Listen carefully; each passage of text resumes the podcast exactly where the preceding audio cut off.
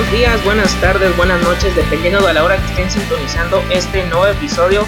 Saludos y bienvenidos a un programa más de Jaguars en cuarta y gol, donde los Jaguars no terminan y nosotros tampoco. Yo soy Germán Campos, dándole cobertura al equipo de Jacksonville. Antes de comenzar, ya se dieron cuenta en la presentación, hubo un cambio en el transcurso de la semana, una fusión. Ahora somos parte de cuarta y gol y espero que sea de su agrado este movimiento. Primer día del draft 2021 y para analizar los dos primeros movimientos, las dos primeras selecciones de la franquicia de Florida, tengo a dos invitadazos de lujo. En primer lugar tengo a Orten. ¿Cómo estás?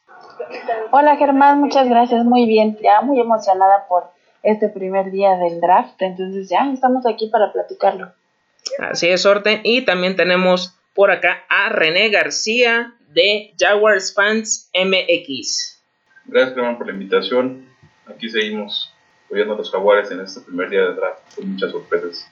Bastantes sorpresas, no solo para los Jacksonville Jaguars, sino para otros equipos que también creo que fueron ganadores indiscutibles de este primer día, de esta primera ronda.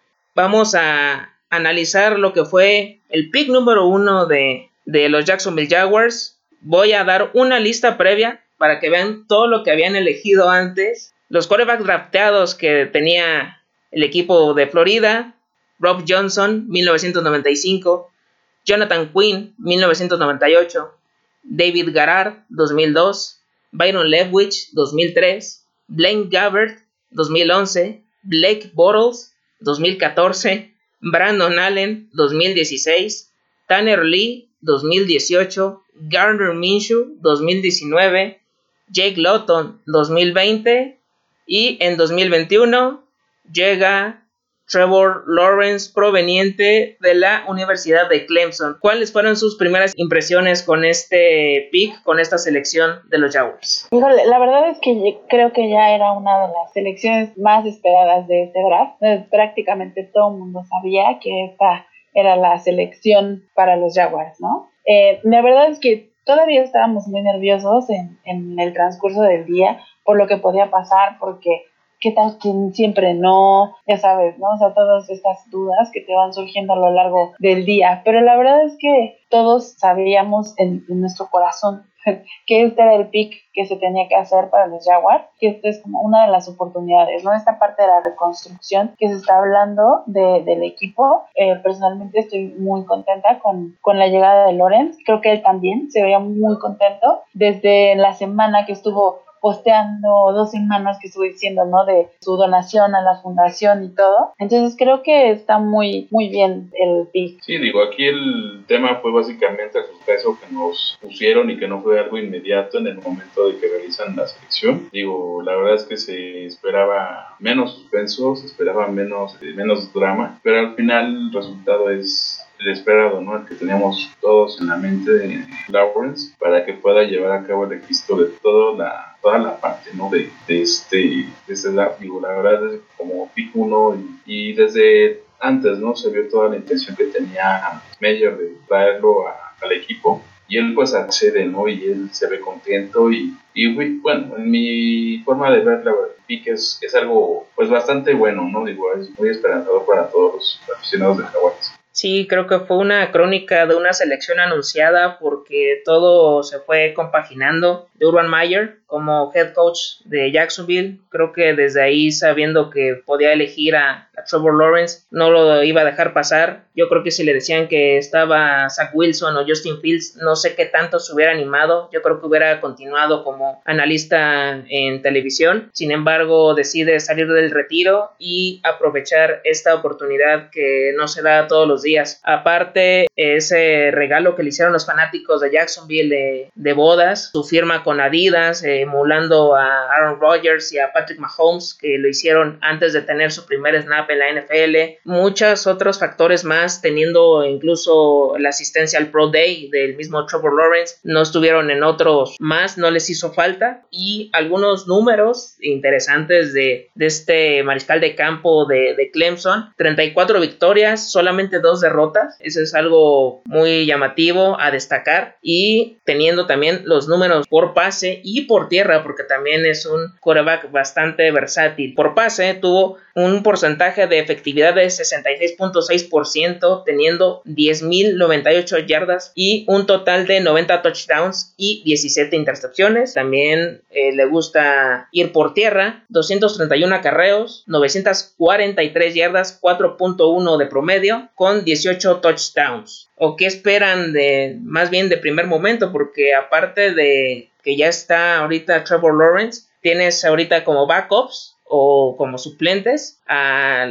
a CJ Bedhart, recién llegado de agencia libre. No sabemos qué va a pasar con Gardner Minshew y también es una incógnita lo de Jake Lotto. Pues mira, en lo personal yo veo que Lawrence tiene que empezar a enfocarse al, al, equipo. En este escenario que tenemos con cuatro quarterbacks, de los cuales Minshew es el único que fue un titular constante y bueno, por el tiempo que tiene. Luton tiene posibilidad, pero le falta controlar la presión. Y Vidgar es como, es como un apoyo, no es como un mentor en el equipo. Lo traen gracias a Balky, que dice, ¿sabes qué? Yo trabajé con él en 49 y bien lo dices, ¿no? Gardner Minshew es ahorita la, la incógnita del equipo por todo lo que representa, ¿no? La Minshew se apagó y ahorita viene la Trevor Lawrence manía, ¿no? O sea, se viene ahora otro hype con, con Trevor Lawrence y la verdad no sabes qué esperar con Minshew. Se, estaba mencionando que querían hacerlo válido por un trade, en este caso aquí en el draft.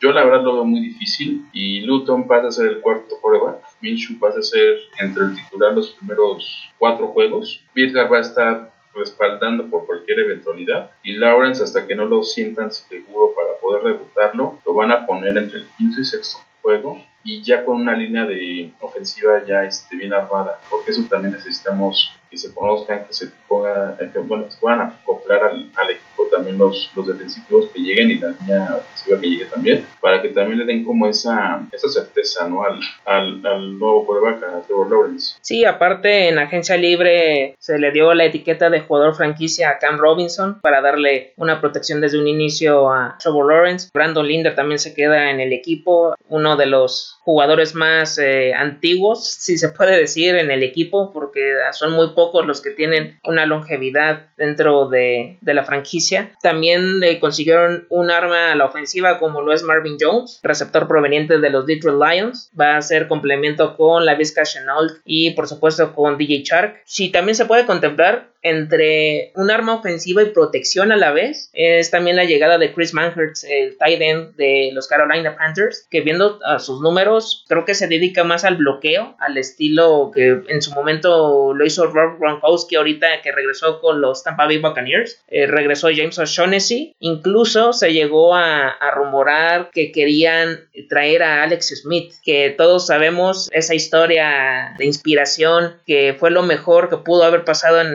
2020 en temporada regular y que estaba a la espera de quién podía contratarlo, pero él quería un rol más protagónico con todo y lo que ya, ya conocemos que, sufrió anteriormente de, su lesión. Sin embargo, nada más lo querían como un backup y creo que él quería algo más. Por eso se da a los pocos días lo de su retiro de, los emparrillados. Pero a mí creo que sí me hubiera gustado en, por esa parte más como, como mentor, porque él estuvo cobijando en, en un principio a Patrick Mahomes. Yo me acuerdo de lo que hizo Kurt Warner con Eli Manning cuando llegó a los Giants. Entonces creo que esa parte hubiera estado interesante. Creo que le van a dar toda la confianza para cobijarlo desde un principio y que su inicio en la NFL no sea tan precipitado, ¿no? Esas dos derrotas que nada más tuvo en college, en la NFL creo que le va a pasar algo parecido a Joe Burrow. Yo no estoy acostumbrado a perder y aquí va a ser otra situación. Sí, definitivamente. Eh, pasó con Burrow el año pasado cuando veía su cara frustrado, enojado, que lo veías desesperado porque no podía conseguir una victoria con los Bengals y lo ves ahorita en, analizándolo así con Lawrence que no está acostumbrado a perder, es, es adaptarse, es como todo, o sea, tienes que, salir de tu zona de confort para poderte hacer notar en algo que, en, más bien en otro lado, que es, que es el donde tú vas a estar trabajando. Yo creo que tiene un buen equipo, al final es una línea ofensiva que lo puede cuidar bastante bien, solamente hay que reforzarla, hay que tener pues ciertos espacios cubiertos para que podamos tener esa certeza tiene armas, tiene receptores bastante buenos. Chenor, que también le puede funcionar como playmaker y también puede agarrar un balón y, tomarlo, ¿no? Y, salir de la, la, bolsa. Él no se queda solamente esperando a ver el, el, juego, sino tiene esa versatilidad, ¿no? De tener eso de si no puedo pasar, vamos, corro. Y ahorita Minshew, él tiene características tal vez no tan desarrolladas, pero creo yo que pueden ser una buena dupla de quarterbacks. Y ahorita con lo de, de Alex Smith, es, es lógico, o sea, él, él, viene de una situación que, que, no fue, que no fue nada fácil. Desafortunadamente no entra en un plan de un equipo que sea pues adecuado a sus deseos. Pues dice, sabes que me retiro, ¿no? Son cosas como tal que tenemos que valorar. Digo, si su historia es muy inspiradora, es, es, es única, la verdad.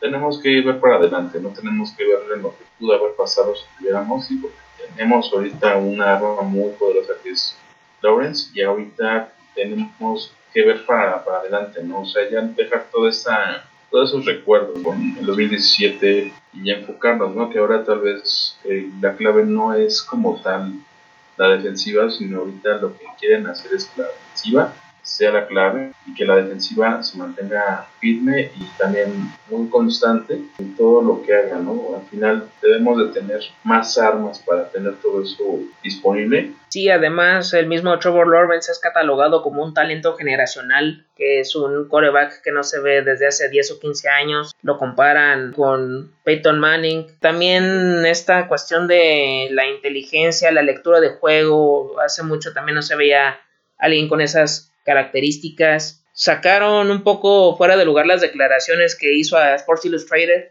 que sobre su motivación de jugar al fútbol americano y todo, pero creo que eso tarde o temprano va a demostrar de lo que está hecho dentro de la NFL. Si le llega una mala racha de dos o tres malos partidos, es donde va a sacar la casta y va a decir yo miren yo soy Trevor Lawrence y yo juego de esta forma y es así es como va a ir superando los obstáculos y es esa mentalidad que no se que no se caiga lo principal ahorita es mejorar el récord de la temporada anterior. Eso es de primera mano eso no no hay que, dudarlo. Y que tienes también a, a Meyer que te está apoyando en esa parte o sea que no vienes solo. Tienes un respaldo en Meyer en el cual tú te ves acobijado, te ves apoyado, vas si tú quieres ser strong, hacerlo, o sea, entonces eso también le va a dar mucha eh, confianza a Lawrence para poderse adaptar al equipo y también tener como esa certeza, ¿no? Y de que también pues todos van a trabajar con otro tipo de, de idea. Y lo que yo pensaba es, bueno, ahorita Meyer mira de colegial, tiene a chicos que están trabajando en colegial, va a tener muchas elecciones y, y van a tener que este, fusionarse correctamente tanto los veteranos como los novatos, poderlos unir de manera adecuada para lo que quieren con el equipo. Era lo que no tenemos con Marrón, que Marrón era, pues, si ya de pelear, vinieron los problemas anteriormente con Goblin, que también fue como el abuelito regañón, y entonces no había como esa, esa atención al, a la relación de los jugadores. Yo pienso que al menos este año puede ser un buen, un buen año de prueba para todos. Si nosotros no llegamos a playoffs, digo, la verdad es que algo se va a estar haciendo mal. La división está muy, muy fracturada.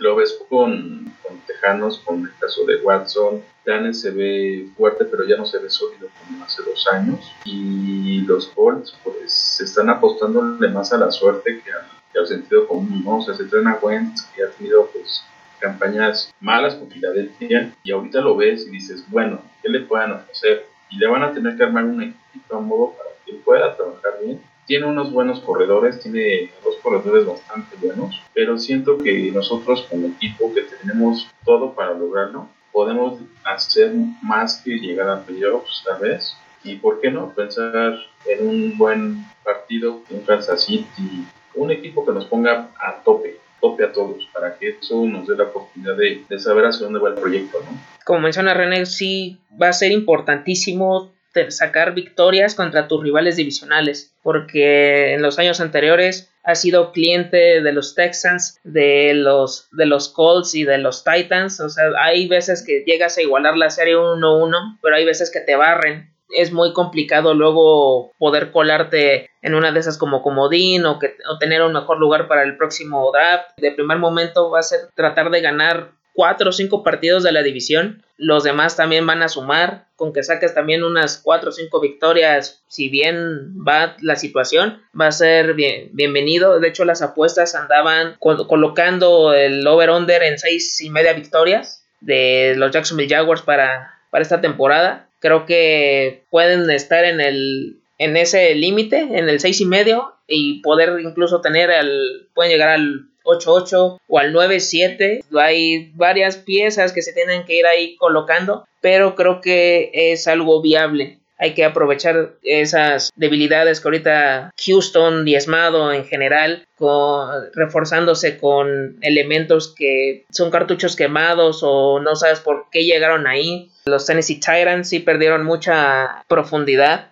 a mí se me hace uno de los equipos eh, más sólidos de la misma edición y creo que para mí el rival a vencer es Indianapolis, porque fuera de Philip Rivers creo que sí tenían un equipo bastante competitivo. Y si no fuera por él, creo que hubieran llegado más lejos en la postemporada del 2020. Claro, digo, aquí el detalle con Rivers es que se le acabó el gas en el juego de playoff.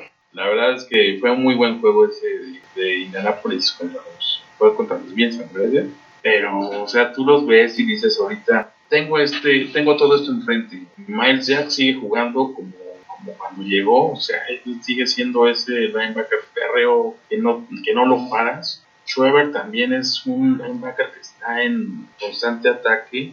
Ves ahorita a los, a los corners que también Herdon, Henderson también tienen que, tienen que mejorar. Allen viene regresando de la lesión. Son muchas, muchas cosas que ahorita se tienen que conjugar para que el equipo se da solo. Yo la verdad ya me muero de ganas por ver el primer juego para saber qué novedades, qué de todo es lo que viene ahora. Vamos a ver pretemporada, van a ver, me parece que uno o dos juegos. No es como un juego de, de kickoff, ¿no? O sea, esto no es, no se compara. El juego de kickoff va a ser darle con todo y ver de qué estamos hechos. Las, las armas en este, por tierra, pues también ahí tenemos a Robinson, la sorpresa de la noche de hoy, realmente nos, nos emociona, no nos preocupa, pero sí nos emociona, o sea, es algo como que no es algo que esperábamos, no, no teníamos, este, así, pronosticado. Correcto, René. Y pues ya hablando del pick 25 de esta primera ronda, creo que sorprendió a propios y extraños. No se tenía contemplado los mock drafts de los especialistas de CBS, de ESPN, de NFL Network y de todos los medios de, de comunicación que conocemos se fueron a la basura. Creo que no desde este pick, sino desde los Broncos que hicieron la bola de nieve, fueron la que la aventaron y ahí empezó todo este desbarajuste. Llegó proveniente también de Clemson, su compañero de Trevor Lawrence, el running back Travis Etienne, por lo que complementa al backfield con James Robinson y Carlos Hyde. Realmente yo pensaba que si llegaban a tomar un running back, lo iban a tomar hasta rondas posteriores, ronda 3, 4. Hubieras elegido Michael Carter, a un Chuba Hoover, a Trey Sermon, pero fuiste de una vez por, por este talento que no es nada de despreciable, pero creo que había otras necesidades eh, primarias para, para el equipo. Yo, por ejemplo, tenía en esta posición que tomaran a Christian Barmore, defensive tackle, Trevor Morrick, safety o a Taven Jenkins, que era el tackle ofensivo. Y nada más para ya dar pie para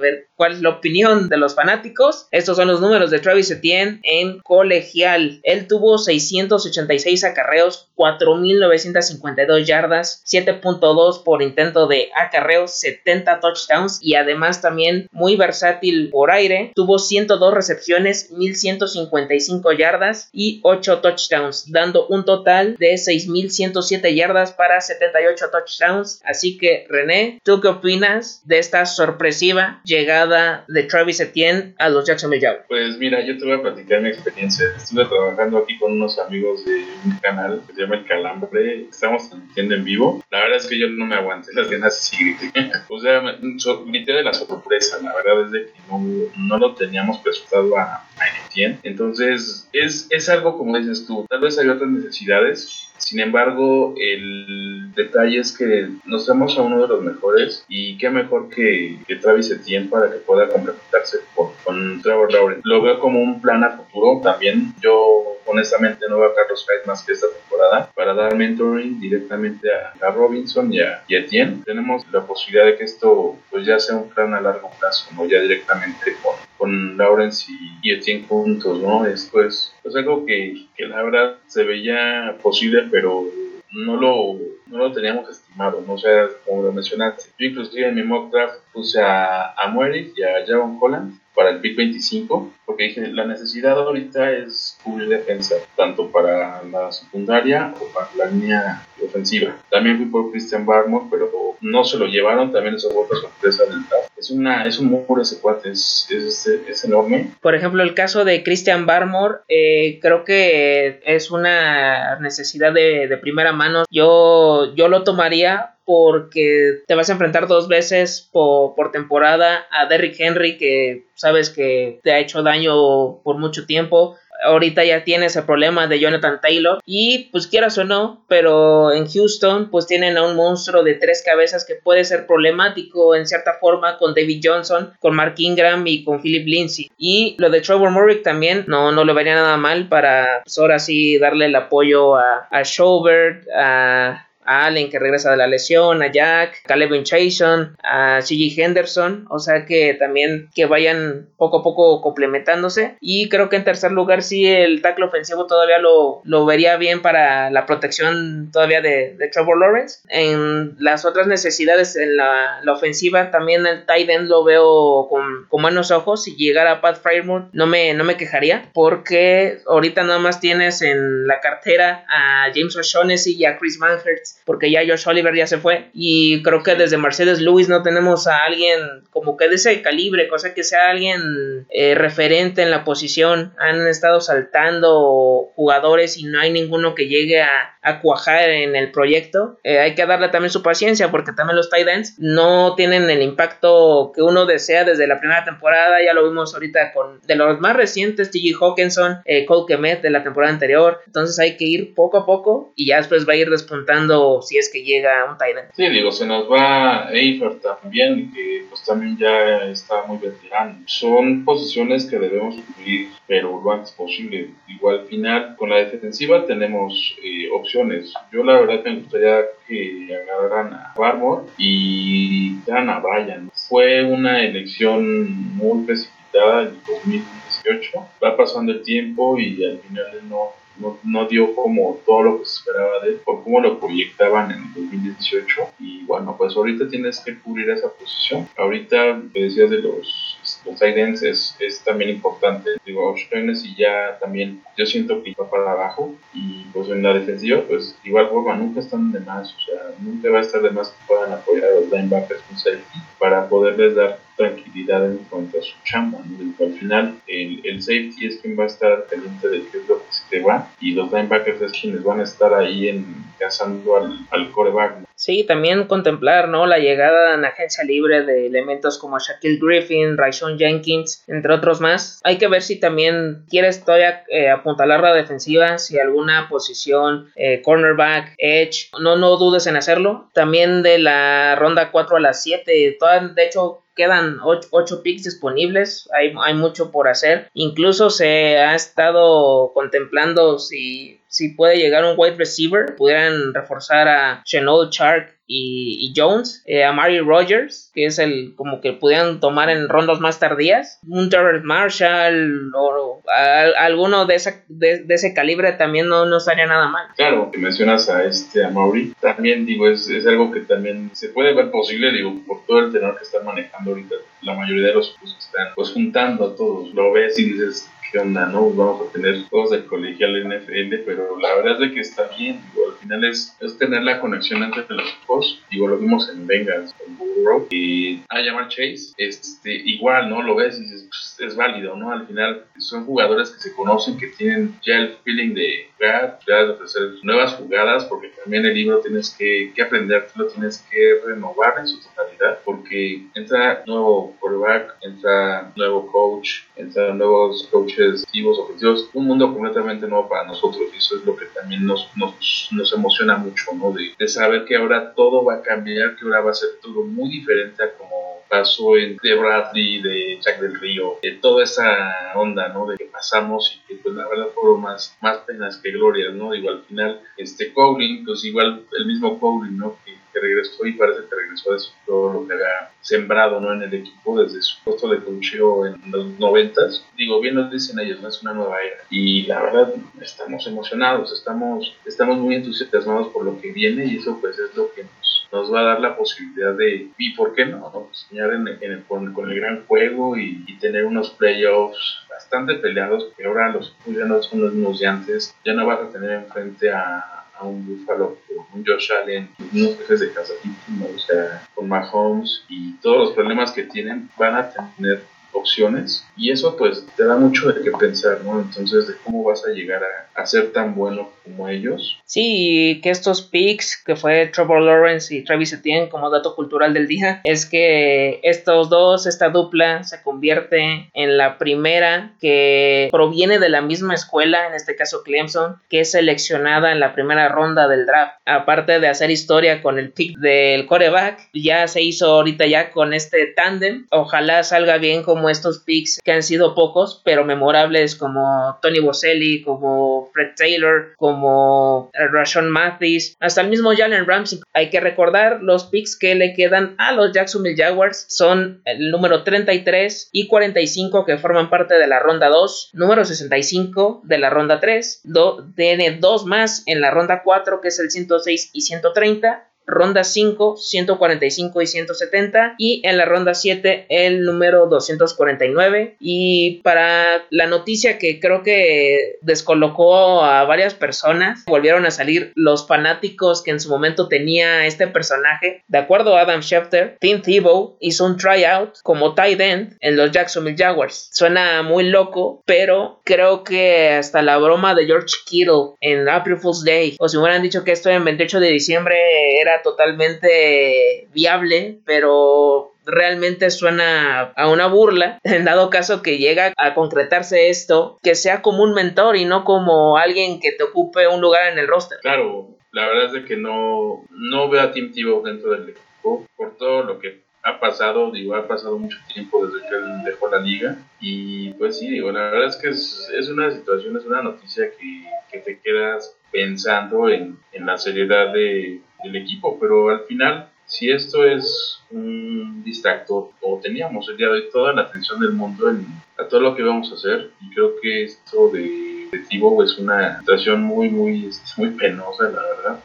Pero ni modo, ¿no? Ya pasó y yo creo que puede ser como una, una anécdota para el olvido, ¿no? Te pones a ver todo lo que hay detrás de, de esto y dices, no, o sea, Tibo, de, si de quarterback no la armó por su inconsistencia en su posición, imagínate en Titan, ¿no? O sea, es... Y la verdad si lo ponen en el roster, o sea, te va a poner a pensar ¿no? también muchas cosas. Yo espero, así como tú, Germán, que esto sea como una situación de, de broma. Eh, yo, yo, sé que no es este 28 de diciembre, pero yo leí comentarios que decían es que es una broma de muy mal gusto, es algo que realmente no es como que lo que necesitamos ahorita para estar conectados con el equipo, no necesitamos distracciones, lo importante, ¿no? Que es ahorita el draft, que son las lecciones que tenemos por supuesto, René, para ir cerrando, ¿cómo te pueden encontrar en redes sociales para que los fanáticos de la franquicia de Florida que aún no sepan todavía que hay una página de seguidores, de aficionados que apenas se están eh, encariñando ahorita a lo mejor con el pick de Trevor Lawrence, ¿dónde te pueden encontrar? Pues todos son bienvenidos a nuestra página, eh, nos pueden encontrar en Facebook como Jacksonville Jaguars Fans México, búscanlo así en Facebook, denle me gusta a la página, ahí vamos a estar platicando